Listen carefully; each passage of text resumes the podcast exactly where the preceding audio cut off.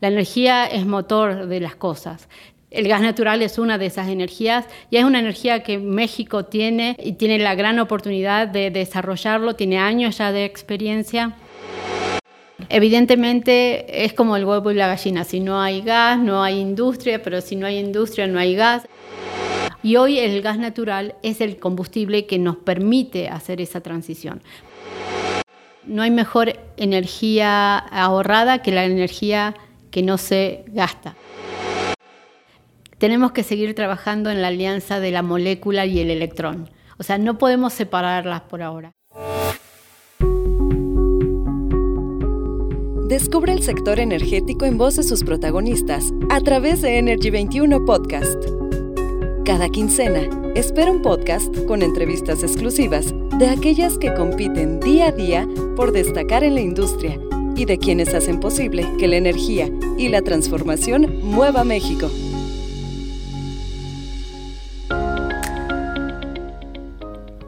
Es momento de conocer a una mujer originaria de Argentina, pero mexicana de corazón. Es ingeniera civil de profesión y el destino llevó sus pasos a la industria energética, particularmente al apasionante mundo del gas natural, considerado hoy en día el energético de la transición energética. Pero ¿quién mejor que ella para contarnos su historia, sus éxitos profesionales y el cómo desde su trinchera promueve la equidad de género y apoya la diversidad. Mi nombre es Daniela Loredo, editora en Energy 21 y este es el podcast de Felisa Ross, Country Manager en Engie México. Gracias Daniela por la invitación y poder participar en este podcast de Energy 21 que para mí obviamente es un, placer poder compartir al menos parte de mi historia y, eh, mi experiencia con toda la audiencia.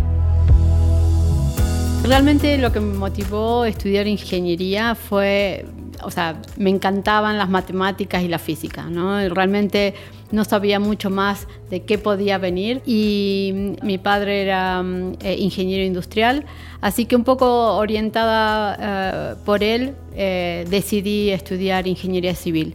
Obviamente a, lo largo de la carrera fui encontrando una gama enorme de, distintas actividades que abarca la ingeniería civil. Y cómo llegué, o sea, en la parte de energía, porque, bueno, como muchos sabrán, ingeniería civil tiene toda la parte de construcción, toda la parte de vialidad, de, materiales, de construcción, de construcciones metálicas, de puertos, aeropuertos, ferrocarriles, obras hidráulicas, en fin, hay una gama enorme de temas y áreas que se estudian a lo largo de la carrera. Y el tema de energía no era un tema muy, o sea, que se le dedicaba mucho tiempo eh, en la carrera, en particular el tema de gas natural era un semestre, pero yo siempre digo que es el destino.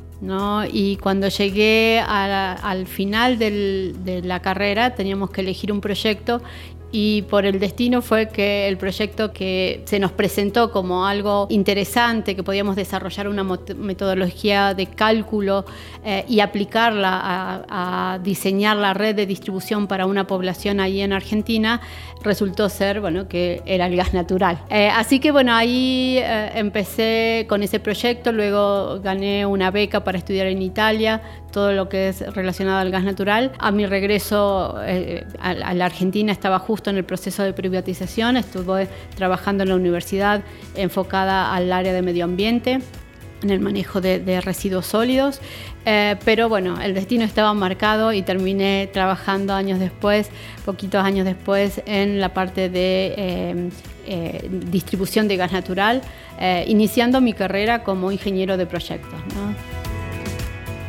La energía tiene ese encanto, la energía es motor de las cosas. El gas natural es una de esas energías y es una energía que México tiene y tiene la gran oportunidad de desarrollarlo, tiene años ya de experiencia y por eso sigo apasionada con el tema del gas natural. Un proyecto de gas natural cambia y mejora la vida de una comunidad, genera o, brinda un servicio a las familias, a una comunidad, digamos, a, toda la parte residencial, donde mejora la calidad de vida, donde tiene un combustible que normalmente es más económico, más seguro. Entonces, cuando tú ves que cambias la forma de, la vida y, y más aún, cuando a su vez esto genera que nuevas industrias se, instalen en parques industriales o que las industrias que usaban un combustible que más, em, más complejo o, eh, con el gas natural facilita, digamos, su operación, pueden incrementar y aumentar la cantidad de puestos de, de trabajo. O sea, es un beneficio para la comunidad y eso es lo que realmente enriquece y, uno ve mucho más allá de ese cálculo y ese plano o esa inspección de la zanja o del ducto, ve el bienestar y el progreso que trae a una comunidad. Mercado mexicano. México tiene, por un lado, o sea, muchas eh, similitudes, pero también algunas diferencias. Un elemento fundamental hoy en día es que México tiene el gas natural a su disposición a través no solo de la producción local, pero también por estar eh, lindando con un país como Estados Unidos que tiene una producción de un gas que es realmente económico, ¿no? a precios realmente muy, muy competitivos a nivel mundial, eso lo posiciona a México en una, una posición, valga la redundancia, súper importante algunas diferencias. Por ejemplo, hay países donde sí los consumos son mayores, ¿no? Y principalmente derivados del tema climático, o sea, en el, en el sentido de que la calefacción, o sea, climas más extremos, muchas veces llevan a mayor consumo. En México eso se da, pero muy puntual. En general, el consumo no es eh, residencial. Cuando hablamos residencial, no es tan grande, pero el industrial sí se ve mm, eh, beneficiado. Y también México tiene una demanda industrial muy importante.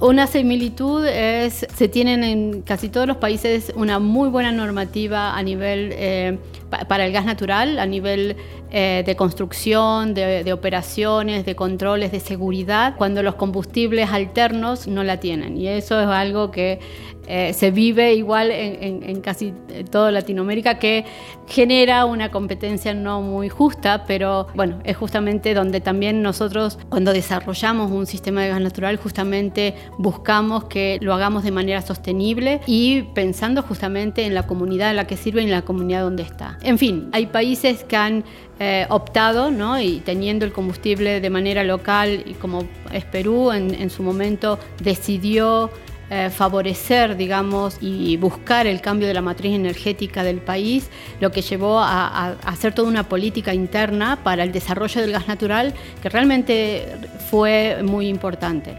México, en ese sentido, si bien tiene muchos años de experiencia ya en, en el tema del gas natural, con un buen camino recorrido, digamos, todavía nos falta robustecer algunas políticas para masificar el uso del gas natural, que es lo que como gobierno y como empresas quisiéramos, ¿no? que más personas, más áreas puedan llegar a disfrutar de este combustible eh, que es clave en esta transición.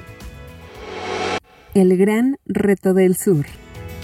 El gobierno ha, puesto pasos firmes en tratar de, mejorar o de recuperar digamos, esos años donde el sudeste se ha quedado un poco rezagado y, ya hay proyectos concretos eh, que el gobierno está lanzando. Nosotros hace ya 20 años que tenemos presencia en la península de Yucatán con transporte de gas natural y con ah, más recientemente con la distribución de gas natural. Evidentemente es como el huevo y la gallina, si no hay gas no hay industria, pero si no hay industria no hay gas. Entonces el tema es que cuando hay una decisión política de hacer que esas cosas empiecen a solucionar es cuando empezamos a ver ese desarrollo de proyectos que son de gran envergadura, pero que van seguramente a cambiar el, futuro, digamos, de la península, permitiendo que con, la disponibilidad de energía eh, eléctrica más económica y confiable, así como tener el gas natural, yo creo que, eh, la península va, a poder ir desarrollando y, ganando el espacio que otras zonas, por, tener justamente todos esos servicios, eh, se beneficiaron y crecieron antes.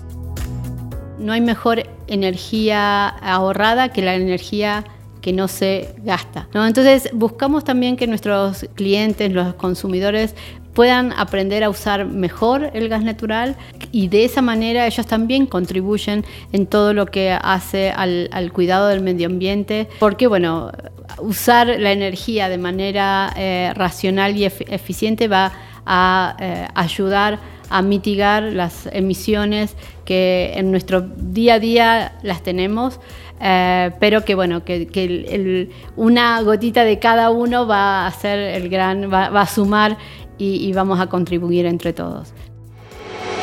Responsabilidad actual.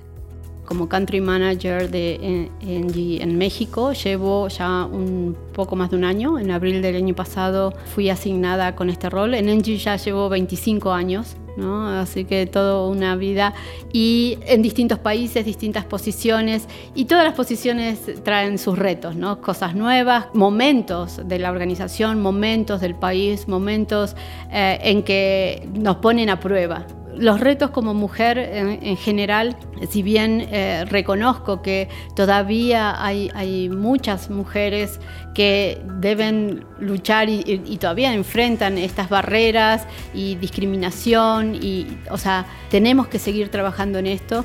Debo decir que el camino en Engie fue relativamente fácil. Fácil en el sentido de que Engie valora a la mujer y valora a todos, ¿no? Mujeres y hombres con el transcurso de los años y, me ha tocado desde, desde Argentina, en, eh, cuando en, mi primer posición como jefe, fue jefe de construcción de un plantel de inspectores, muchos a punto de jubilarse, o sea, eran mucho más grandes que yo. Y, mi gran reto creo que a lo largo de los años fue demostrar o contar cuál era mi experiencia, que pudieran confiar de todo lo que había estudiado, trabajado, vivido dentro del ámbito profesional para sentirme como igual o similar a, los hombres. Diversidad y equidad de género. E, esta tarea de, promover la diversidad y la inclusión y con programas de diversidad de género no ha sido algo de la noche a la mañana. Venimos trabajando desde 2015 más o menos en Engie con distintas iniciativas, poco a poco, eh, mucho de awareness, de, hacer entender por qué las mujeres son importantes. Al, principio eran todos programas más enfocados a las mujeres, de networking, de mentoring, de coaching, donde bueno, yo he, participado también como mentora de, jóvenes profesionales que ingresaban a la empresa. Pero con el tiempo, o sea, nos fuimos dando cuenta que, primero, no era una cuestión de mujeres solas, sino los programas debían incluir a los hombres y a las mujeres. Entonces, somos nosotros, ¿no? como equipo, que tenemos que buscar esa paridad y por otro lado ser mucho más exigentes y ambiciosos en el sentido de ponernos objetivos. Al principio eran enunciados, ¿no? Queremos tener una paridad para el 2025, pero costaba. No, no se, cada año no se llegaban a los números. Y hace ya, eh, este es el segundo año, donde todo el top management de Engie, desde París y en todos los países, tenemos como objetivo esa paridad. Ya no es una ambición bonita en, un, en una presentación, sino que es parte de nuestros objetivos. Y esa paridad ya no hablamos del 50% como también hablábamos hace, hace unos años, sino la paridad es entre el 40 y el 60. Finalmente es tener ese balance entre mujeres y hombres, porque eso es lo, que hace rica a una, a una empresa en la toma de decisiones, en, la innovación, en el adaptarse a, a un mercado donde eh, afuera nuestros consumidores son mitad hombres y mitad mujeres, ¿no? Entonces, eh, así nos adaptamos de una mejor manera y, no, y podemos percibir mejor lo que los mercados quieren de nosotros. En México, ya desde el año pasado estamos impulsando actividades mucho más, eh, bueno, enfocadas en, buscar, porque siempre nos dicen, bueno, las áreas operativas no hay mujeres, y digo, bueno, mujeres hay, lo que pasa es que hay que encontrarlas.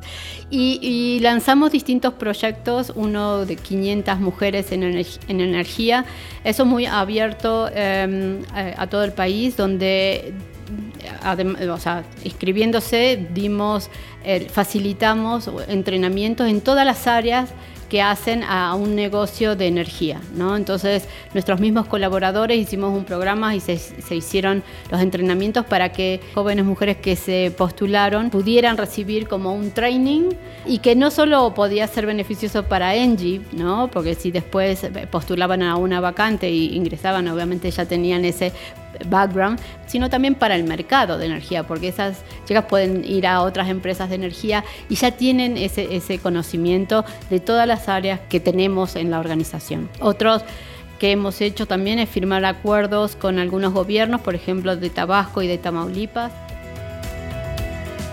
tenemos un buen porcentaje de mujeres, pero en las áreas de operación y mantenimiento es donde nos faltan un poco más. Entonces, en conjunto, poder promover y poder reclutar eh, mujeres para esas eh, posiciones y ahora estamos hemos lanzado junto con la Embajada de Francia y el Instituto eh, Latinoamericano, Instituto Francés de Latinoamérica, un premio para mujeres que están dedicadas a, la investigación o a carreras técnicas de, ingeniería y que, digamos, tienen una aspiración en el tema de la transición. Así que esperamos también tener buenos resultados de, esa convocatoria. Y las dos ganadoras, eh, la idea es que puedan ir a Francia eh, y recibir ciertas o participar en reuniones de Engie, del gobierno eh, francés y de algunas otras empresas vinculadas al tema de energía. Así que sí estamos trabajando bastante, es un indicador que obviamente llevamos muy preciso. Hoy tenemos alrededor de 500 mujeres trabajando en Engie, aproximadamente el 34% de la, de la plantilla. Aspiramos a poder crecer eh, y llegar, como objetivo tenemos que estar en la paridad en el 2030 y uno de los puntos que estamos buscando también como indicador es las mujeres en posiciones gerenciales. Y ahí en México llevamos un 31%, así que también es un, buen número ¿no? para la, la, región, ¿no? pero obviamente tenemos que llegar a 40, así que los esfuerzos, o sea, seguimos trabajando duro, pero con toda la motivación y el convencimiento de que sí lo vamos a lograr. Tenemos que motivar a, más mujeres a que estudien ingeniería y siempre digo, bueno, que tenemos que hacerle un mejor marketing a la carrera. Realmente es una carrera que te abre un montón de oportunidades que, como siempre digo, o sea, finalmente a través de infraestructura, a través de, de toda esta gestión, sí puedes cambiar la vida de la gente. Transición energética. El gas natural es el combustible de la transición. Estamos, digamos, comprometidos en, las acciones eh, para mitigar el, cambio climático, para reducir las emisiones, pero esa transición debemos hacerla de manera justa. Y hoy el gas natural es el combustible que nos permite hacer esa transición. ¿Por qué? Porque sigue siendo el combustible que más fácil de transportar, de almacenar, o sea, eh, en cuanto no solo eficiente, sino también eh, competitivo, eh, es el que me da la flexibilidad en los sistemas energéticos, es el que me puede compensar esa intermitencia de las energías renovables. Entonces, Hoy, como hablamos eh, eh, y, como Catherine McGregor, nuestra CEO, menciona reiteradamente, tenemos que seguir trabajando en la alianza de la molécula y el electrón. O sea, no podemos separarlas por ahora. Hay países donde tal vez puedan ir un poquito más rápido, ¿no? pero eh, en México todavía vamos a, tener muchos años más del uso del gas. ¿Y qué estamos haciendo? Y esa es nuestra experiencia que estamos avanzando muy, muy rápidamente en, Francia, en Europa, eh, de enverdecer el gas. Y cómo lo estamos haciendo es a través del biometano. Eh, produciendo biometano e inyectándolo a las redes, a esa infraestructura que hoy existe. El biometano en sus características es similar al gas natural. Su fuente no, su fuente no es fósil, ¿no? es a través de residuos agrícolas o ganaderos, pero eh, es la forma, una de las formas de empezar a, enverdecer ese gas para poder bajar las eh, emisiones. Igual que el uso del hidrógeno verde, que también es una forma de poder, inyectando en las redes, eh, de gas natural, bajar la cantidad de em, metano o, de CO2 que se libera a la atmósfera con la combustión del gas. Entonces, sí vamos a seguir teniendo el gas en esta transición. Éxito profesional. Yo no hablaría de éxito, sino de satisfacción. Y yo creo que cuando me levanto cada día y me siento satisfecha y me siento con las ganas de vivir ese día con toda la energía y el optimismo, sabiendo que van a venir cosas buenas, que las cosas las he alcanzado, pero que van a venir más cosas seguro, ¿no? que no las conozco. Pero, pero vivirlo de esa manera para mí es una gran satisfacción. Personalmente eh, soy, estoy casada, tengo dos hijos ya grandes y, y, también cuando los veo a ellos, cuando veo mi carrera, eh, también disfrutar y agradecer todo lo que en la vida eh, pude aprovechar.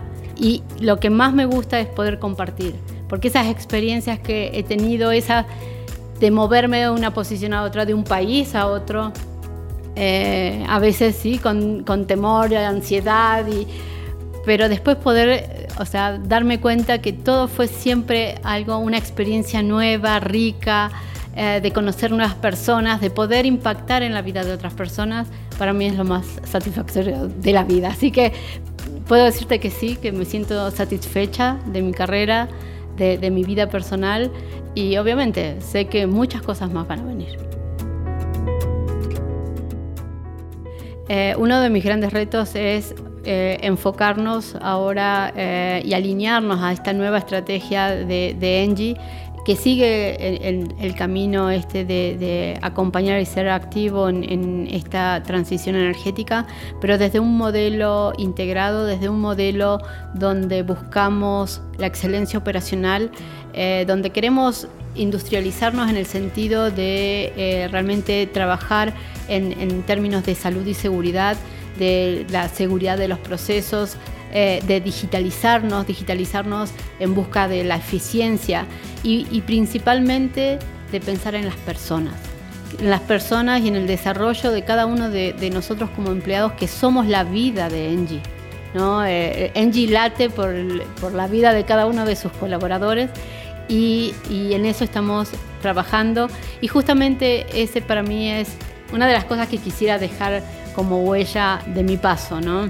Poder hacer que las personas no solo disfruten al máximo lo que hacemos hoy en Engie, que logremos tener, digamos, eh, esa excelencia operacional que nos lleva a mejorar día a día. Siempre hay oportunidades de mejorar, de hacer las cosas mejor, distintas. La tecnología eso nos ha ayudado y capitalizar lo que nos dejó la pandemia. Hoy somos mucho más empáticos, eh, no tenemos, o sea, no hay un número de empleados. Hay una persona y esa persona tiene una familia y tiene un hogar y tiene una esposa y tiene hijos y tiene amigos y eso somos Engie y eso es lo que quiero dejar. Energy 21 Podcast, un espacio creado para quien busca conocer los pormenores del sector energético. Escúchalo cada 15 días en tu plataforma de audio favorita.